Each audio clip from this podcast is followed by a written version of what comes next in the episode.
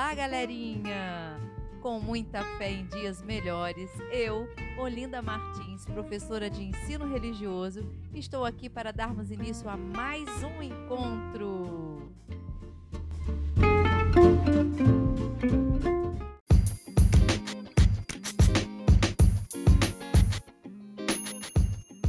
E a nossa aula de hoje promete, porque nós vamos falar da alegria de ser do bem.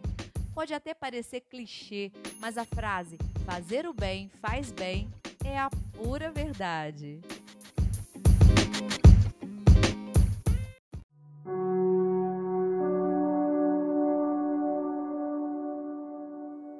E vamos pensar no que diz esse texto entre você e Deus, de Madre Teresa de Calcutá. Muitas vezes, as pessoas são egocêntricas, ilógicas e insensatas. Perdoe-as assim mesmo. Se você é gentil, as pessoas podem acusá-lo de egoísta, interesseiro. Seja gentil assim mesmo. Se você é um vencedor, terá alguns falsos amigos e inimigos verdadeiros. Vença assim mesmo. Se você é honesto e franco, as pessoas podem enganá-lo. Seja honesto e franco assim. Você tem paz e é feliz, as pessoas podem sentir inveja. Seja feliz assim mesmo. O bem que você faz hoje pode ser esquecido amanhã.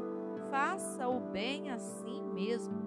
Dê ao mundo o melhor de você, mas isso pode nunca ser o bastante dê o melhor de você a si mesmo. Veja que no final das contas é entre você e Deus e não entre você e os homens.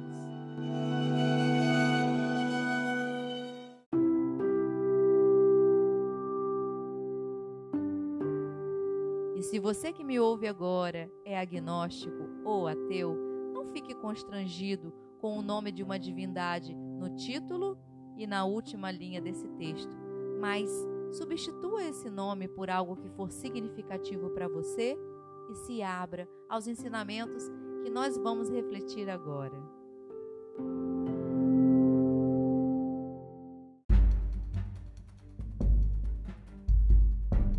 Temos visto, ouvido e presenciado atitudes que poderiam nos desanimar se não tivéssemos a certeza de que estamos no mundo com uma missão importante: fazer o melhor que pudermos para que tudo seja melhor.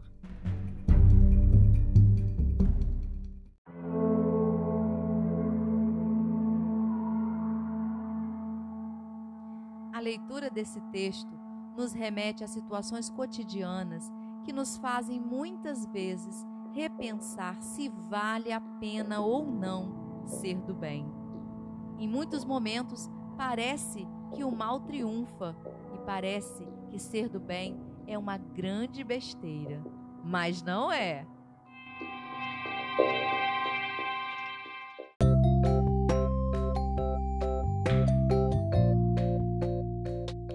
Acreditem, fazer o bem a quem quer que seja é importante pois todo o universo ao nosso redor se beneficia disso, uma vez que através de nossas boas ações estamos fazendo a nossa parte para contribuir com um mundo de igualdade em que todos tenham as mesmas oportunidades e sintam-se felizes e realizados com a vida que levam. Além disso, mesmo que indireta e inconscientemente, acabamos nos tornando exemplos para os demais uma vez que aqueles que nos observam, sempre fazendo coisas boas para quem quer que seja, acabam por também se sentirem inspirados a fazerem o mesmo, o que faz com que isso se torne verdadeiramente uma corrente do bem por todos os ambientes pelos quais transitamos.